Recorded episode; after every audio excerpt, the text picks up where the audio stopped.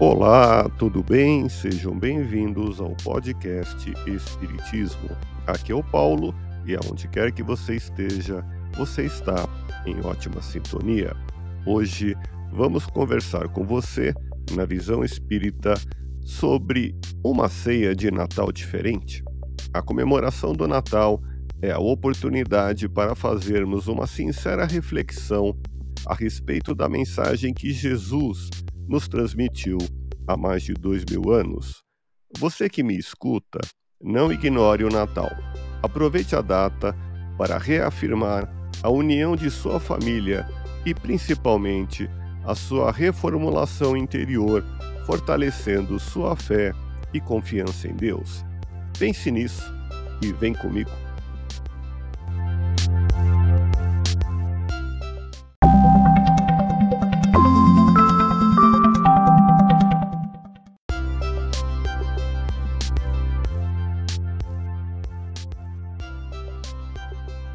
Estamos iniciando, harmonizando a mente na paz do Cristo, nesse sentimento de convívio fraterno, pela comunhão de intenções e pensamentos voltados para o bem, a caridade e o amor ao próximo. Hoje, conversando com você, vamos falar sobre uma ceia de Natal diferente. Em um mundo de provas e expiações, somos constantemente desafiados nas mais diversas situações de tristeza, desânimo e falta de confiança em si. Por exemplo, muitas pessoas sofrem com a desencarnação de uma pessoa querida, seja um familiar, um amigo ou alguém de sua convivência. E nessa época de Natal, desejariam apagar essa data do calendário, pois a dor da perda ainda está viva em seu coração, apesar de sabermos que o espírito sobrevive à morte do corpo físico e que a vida continua em outra dimensão. Outras pessoas passam pela experiência amarga da enfermidade, do desemprego, da dissolução conjugal ou da carência de afeto. Apesar de não ser fácil aceitar esses acontecimentos, devemos nos esforçar para superar e reagir com coragem, esperança e paciência, retomando contato com o ser interior para uma vida melhor. É necessário compreender a mensagem consoladora da doutrina dos Espíritos, que nos renova com pensamentos positivos e edificantes, nos oferecendo um apoio inestimável em nossa caminhada evolutiva. Neste Natal, faça uma ceia diferente. Faça todo o bem que estiver ao seu alcance desinteressadamente. Não pense em resolver o problema de todo mundo, mas coopere fraternalmente com o próximo, auxiliando em suas dificuldades eventuais. Quando estiver a conversar com alguém, não monopolize a palavra, falando tão somente daquilo que lhe diz respeito. Aprenda a ouvir, permitindo ao interlocutor o direito de expressar o que deseja. Não desconsidere a religião de quem quer que seja. Cada pessoa sente o Pai Celestial dentro de uma perspectiva, no imenso ângulo da compreensão do infinito. Valorize criteriosamente cada hora de cada dia que você vai vivendo neste planeta. Cada minuto que passa é um tesouro que, se perdido, jamais se recupera. Não veja naquele irmão de humanidade que tanto dano lhe ocasiona, senão como alguém doente do ponto de vista orgânico e, sobretudo, espiritual. Quem é bom não faz mal a ninguém. Quem procura ser bondoso sabe perfeitamente que todo malefício que se faz contra o próximo, a si mesmo é que se faz. Reflita esta frase. Uma pessoa prudente pensa tudo quanto fala, mas não fala tudo quanto pensa. Faça do seu lar um ambiente alegre e acolhedor e, principalmente, agradeça a Deus pela sua vida.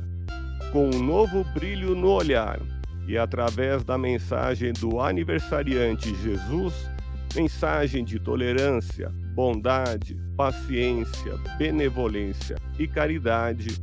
Tenha certeza que essa será uma ceia de Natal diferente e inesquecível.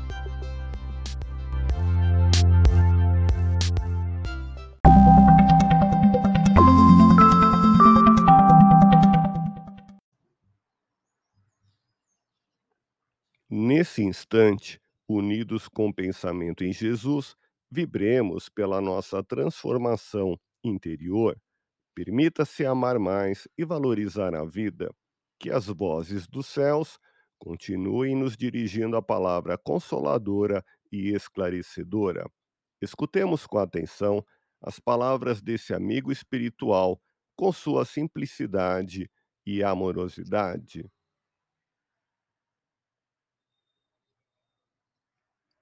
O Natal do menino órfão. Batem os sinos em dezembro, nasceu Jesus.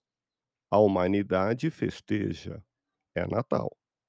Dentre tantos lares e pessoas alegres, o menino órfão e tristonho, de paz e luz divina, tinha anseio.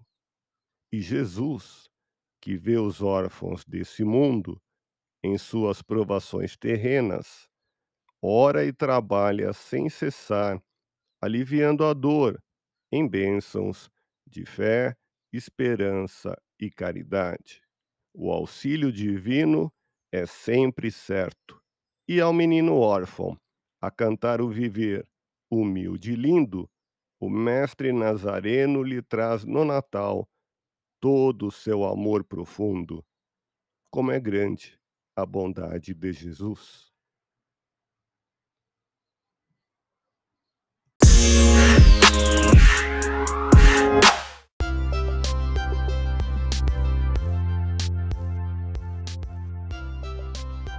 Quer uma dica de leitura?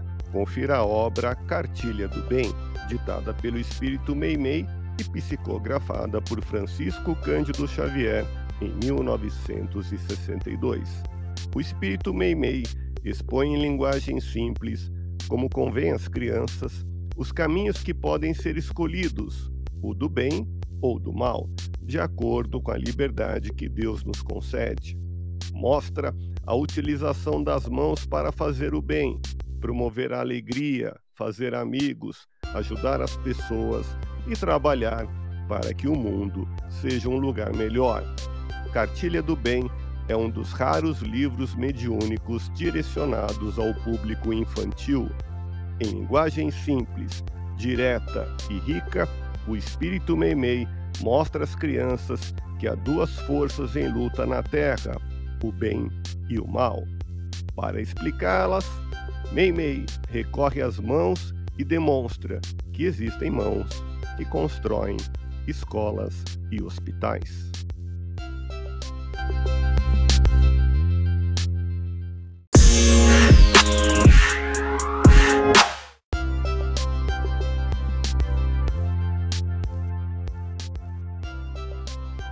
Quer uma dica de filme?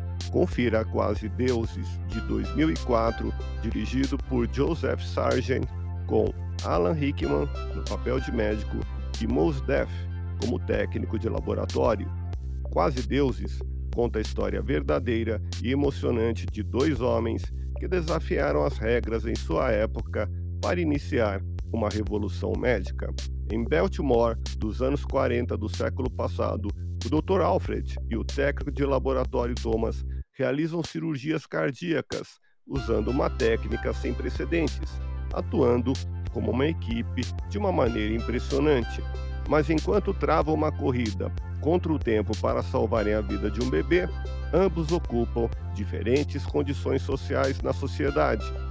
O médico é o saudável homem branco que comanda o departamento cirúrgico do Hospital John Hopkins. Thomas um habilidoso carpinteiro, negro e pobre. Ao desbravarem um novo campo da medicina, salvando milhares de vidas graças a um novo procedimento, as pressões sociais ameaçam minar a parceria e, por fim, a amizade. Sob a ótica da doutrina espírita, essa produção cinematográfica mostra a mediunidade de cura de Thomas e que os desencarnados estão conosco, auxiliando-nos em nossas tarefas. Estamos juntos e temos muito a divulgar. Agradeço a sua companhia e atenção. Um grande abraço, fique em paz e até o próximo episódio do podcast Espiritismo